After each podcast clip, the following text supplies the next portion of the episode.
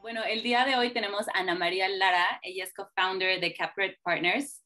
Bienvenida, Ana, ¿cómo estás? Ay, muchísimas gracias por la invitación, Andrea. Yo estoy muy bien, ¿y tú? Muy bien, muchas gracias. Y pues gracias a ti por, por estar con nosotros en esta plataforma. Y bueno, creo que eh, estaría increíble que nos puedas contar un poquito sobre ti y sobre CapCred Partners para que la gente pueda saber un poco más sobre pues quiénes son ustedes y, y, más sobre ti.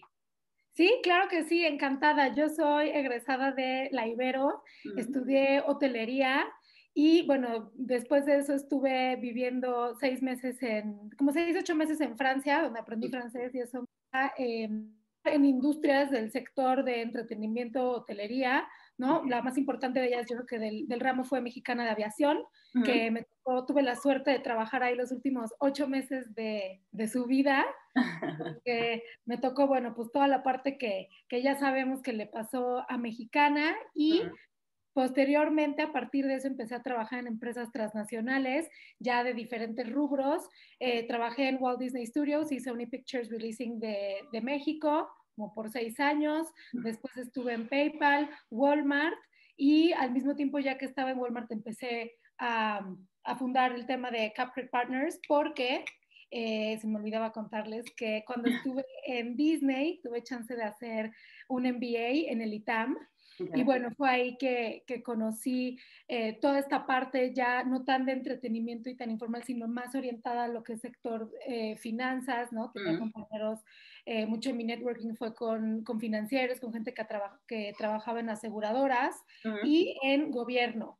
Okay. Entonces, a partir de esta red de contactos que yo genero, ¿no? Empezamos a, a, frecuentarnos, etcétera, y sale que bueno, tengo, tenemos un compañero que lleva muchos años en el sector financiero, su especialidad siempre ha sido finanzas y había estado en, en la parte tradicional de banca para acreditar empresas y detectó que eh, la banca tradicional por lo general eh, no, no se enfoca tanto en el sector pyme.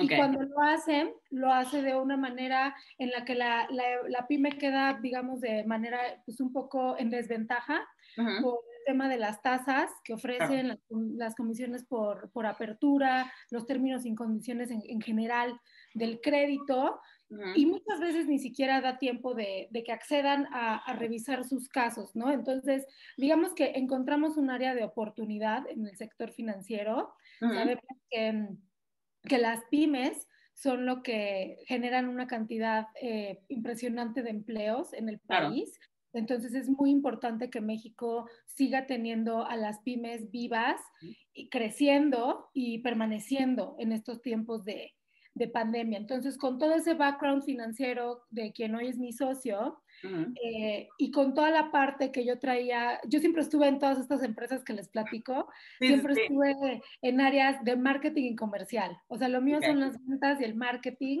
Y gracias a Walmart y a PayPal tuve mucho también la opción de todo este tema de la digitalización uh -huh. de, de, los procesos, la digitalización claro. de la banca, de la digitalización también del, del marketing, ¿no? Cómo adquieres y prospectas clientes a través de medios únicamente digitales Sí. Entonces, eh, dijimos, creo que tenemos algo muy bueno con lo que podemos empezar. Y bueno, así es como nace CapCred Partners. Somos una consultoría financiera uh -huh. un, o un despacho, como lo quieran ver, de intermediación crediticia. Está, okay. está el cliente, está CapCred y está el banco. Nosotros okay. estamos en medio entre el cliente y el banco. Okay. Y digo, tú me dices si quieres que platique cómo funciona CapRed. No, no, no, no, es que me no. surgen muchas preguntas justo como, bueno, todo lo que estás contando, ¿no? ¿Cuánto tiempo, por ejemplo, lleva CapRed? Porque creo que eh, podría ser interesante saber eh, tal vez qué tanto cambió, qué tanto vieron ustedes el cambio pre-COVID y ahorita, ¿no? O sea, ajá, ¿cómo fue para ustedes eso? ¿O, o empezó tal cual con la pandemia? ¿Cómo fue que inició CapCred? Pues tenemos tres años con, con el despacho. Okay al principio, como mi socio y yo teníamos también nuestros otros trabajos, toda la gestión era digital, o sea, no podíamos claro. ofrecer, ¿sabes? O sea, de que verte a las 11 de la mañana porque yo tenía mi trabajo y él tenía su trabajo. Entonces, eh, respondiendo a tu pregunta de cómo el COVID ha, cambiado toda esta parte, bueno, pues al principio teníamos un poco de resistencia de parte de, los clientes por el tema de Zoom, ¿no? O sea, como que estábamos acostumbrados pues a vernos, ¿no? Cuando podíamos prospectar en persona, con muchísimo gusto lo hacíamos, pero cuando nos tocaba ver un cliente en horario ahora sí que laboral, bueno, pues ofrecíamos Zooms. ¿no? En, ese, en, ese, entonces no era, no era algo como tan utilizado, ¿no? O sea, sí, pero no tanto. Y la pandemia en ese sentido nos vino a beneficiar porque hoy ya es el pan de cada día. Claro. Lo que en algún momento era un reto, ¿no? Que sentíamos que igual nos percibían como poco formales, ¿no? Porque como que sumo, o sea, como que no me vienes a ver a mi Sí, claro, no están acostumbrados, ¿no? A ese approach, menos en la parte comercial y financiera, o sea, como que hay más barrera, ¿no? Exacto, y sobre todo, justo acabas también de dar el cabo, el otro, el otro eh, tema que teníamos, pues es que todo se puede manejar perfectamente por mail, Dropbox, eh, la nube, ya sabes, o sea, todo ese intercambio de información pues se puede hacer así, no es necesario eh, vernos diario, casi, casi, ¿no? Claro. Entonces, eran, eran, en su momento, eran eh, pues cosas que nosotros consideramos como nuestro way of work para poder hacer las dos cosas. después, empezando la pandemia, eran un valor agregado. Claro. Y ahorita ya son la normalidad. O sea, sí, o sea, ya ahorita te pueden subir los documentos en Dropbox y no tienes como ningún problema en cuanto a chance de confidencialidad o que no se sientan como, pues tal cual, con la confianza de poner la información que sea, ¿no? Correcto, correcto. Oye, y en cuanto a, a, FinTech, por ejemplo, me gustaría saber, ¿ustedes pueden apoyar justo a las FinTech en caso de que necesiten financiamiento o, o cómo funciona su rol para las pymes? Para las, empresas startup, ¿no? O sea, que están viendo tal vez de dónde sacar dinero y todo eso. ¿Qué los diferencia a chance de un VC Capital? A nosotros como CapCred, bueno, estamos orientados más a la parte de empresas que ya tienen tiempo operando. Ok. ¿Por qué? Porque los bancos piden entre los requisitos que tengan un mínimo a veces de dos años operando. Ok, ok. Entonces serían fintechs que tienen dos años operando. Sí, es correcto.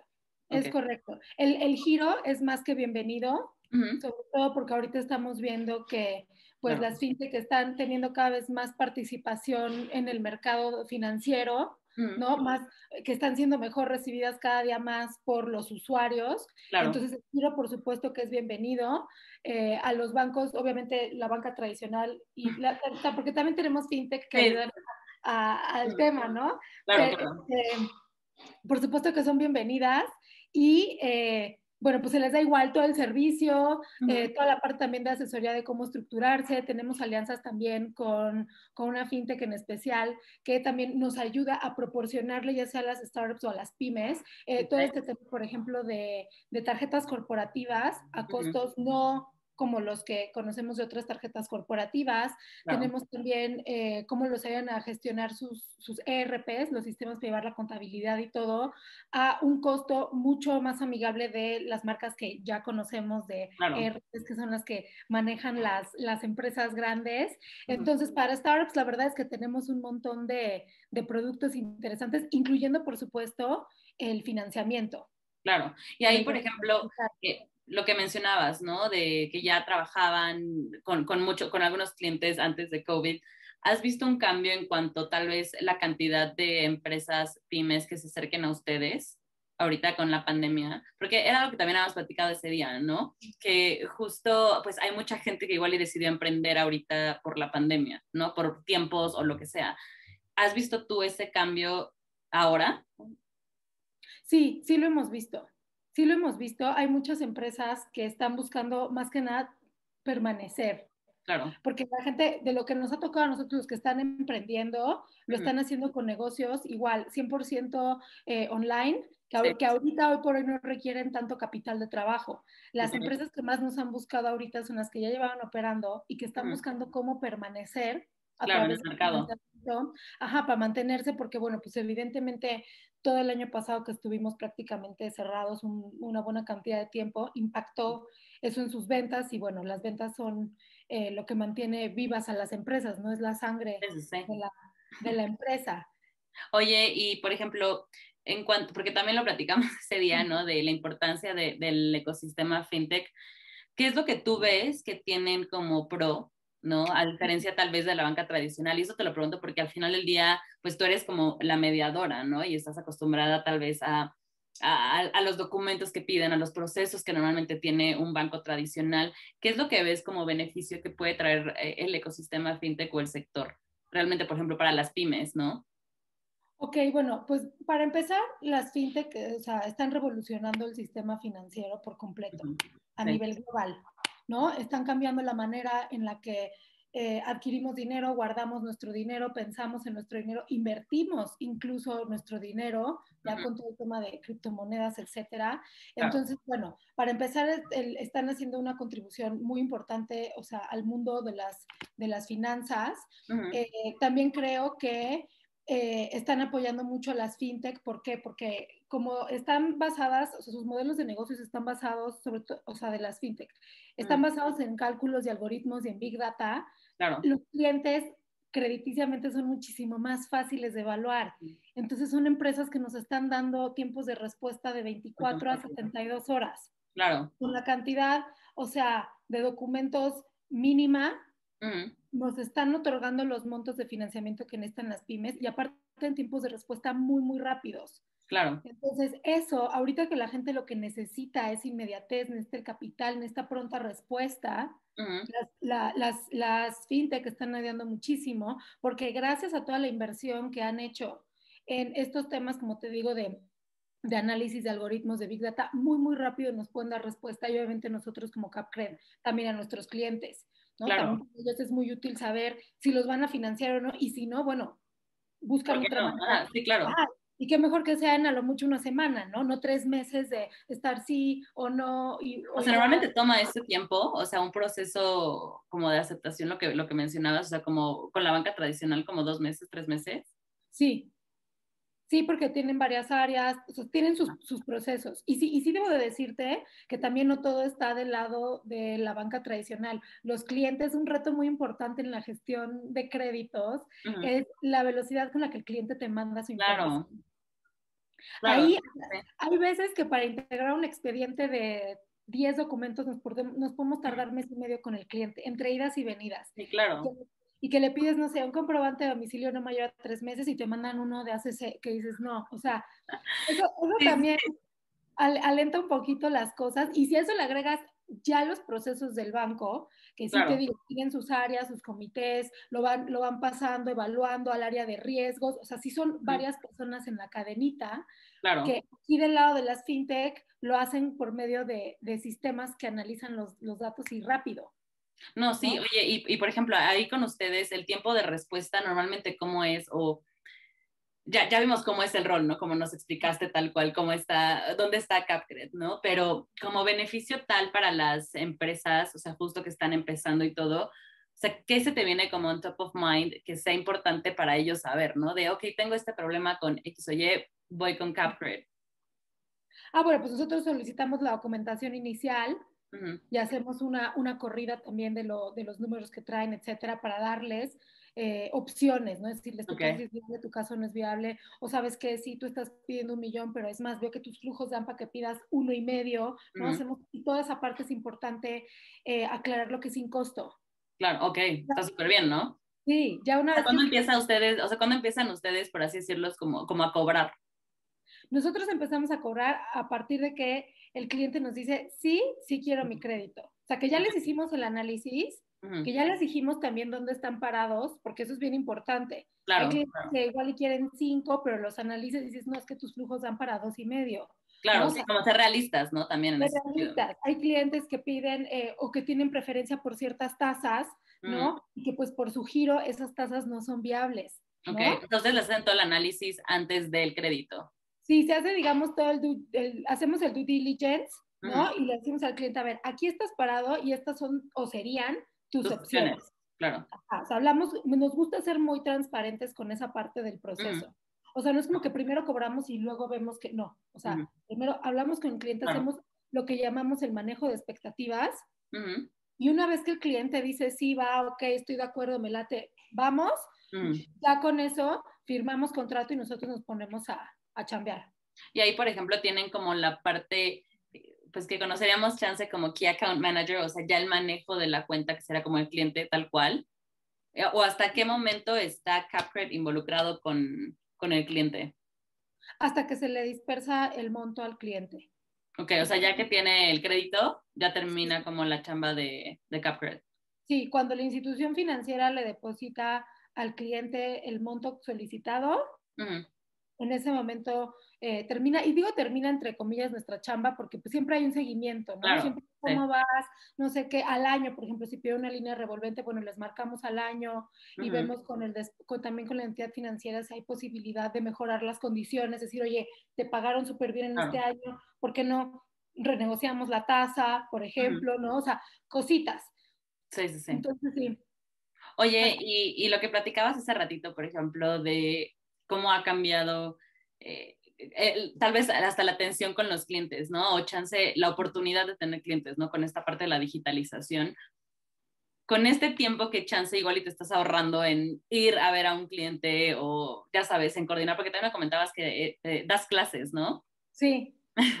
Entonces, justo como en, en, este tiempo, ¿has adquirido como nuevos hábitos o, o algo así que te, que te ayude como con, con esta parte de la pandemia, con todo lo de la pandemia? Sí, durante la pandemia he adquirido dos hábitos muy importantes que, o sea, que sí he visto resultados. Ah, sí. E-, eso es lo más importante, ¿no? También creo. Sí, el primer hábito que adquirí, que antes siempre decía que lo iba a hacer y la verdad no lo hacía, eh, es meditar. Ok.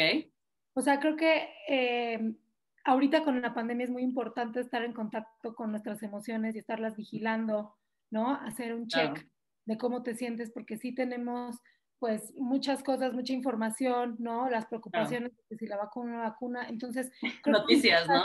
Sí, es importante para, por tanto, para poder dar un buen servicio en CapCred como para poder dar un buen rendimiento también en mi, en mi parte como docente, porque es bien importante que antes que todo esté primero bien yo. Claro. Y entonces ese hábito, o sea, siempre he hecho ejercicio y eso, pero ahora con la pandemia, sí, sí decidí incorporar a la meditación y entonces eso es lo que estoy haciendo y también eh, journaling, que es así ponerte a escribir como en un tipo ¿Ah, de diario. Sí, sí, como un tipo de diario, pero no es de, no es en plan de querido diario. No. no, no, no, no, o sea, más bien como que igual y lo que, o sea, como brainstorming, ¿no? Puede ser. Ah, ajá, es como brainstorming de emociones, de sentimientos, también de ideas. Y aparte va súper asociado con la meditación, ¿no? O sea, sí. Y por eso te digo que en conjunto las dos cosas realmente me, me han ayudado. Y, y, ¿por qué no lo hice antes? Porque el tiempo tan acelerado en el que claro. la verdad no me permitía como que hacerlo, ¿no? no me daba yo el chance de sentarme para estar conmigo. Claro. Y estos son dos momentos que disfruto mucho. O sea, el journaling no lo hago diario, te mentiría. Pero, pero te nace, ¿no? Me, me, nace, ajá, y también pongo, ya sabes, o sea, como cosas de metas y qué quiero ahora para el despacho en tres meses. Claro. Y qué cosas puedo mejorar para mis, o sea, como que lo voy así reflexionando y todo asociado también a cómo me hacen sentir esas ideas. Sí, sí, porque igual y te o sea, y, y, supongo que te pasa mucho porque a mí también siempre me pasa, ¿no? Cuando igual estoy platicando con mis amigos o, o, con quien sea y que empiezo a platicar, no sé, de que tienes ganas de un proyecto, igual y te emocionas demasiado, pero también es como ser un poco como down to earth, ¿no? Y decir, bueno, sí está muy emocionante, pero chance en este momento no se puede, maybe en un año, ¿no? O tres meses, como bien decías. Claro, aparte es súper interesante de repente voltearte a ver lo que escribiste. Sí, te ha pasado, o sea, ¿qué es, qué es lo más como loco que te ha pasado cuando de repente lo lees después de unos días o unos meses? O sea, que hay cosas que yo, ¿cómo estaba pensando en esto y sí salió? o cómo, o qué, qué, cañón que tenía tan claro eso en ese momento que yo me sentía tan confundida y resulta que no estaba tan confundida. Como tercera persona, ¿no? O sea, viéndolo como tercera persona.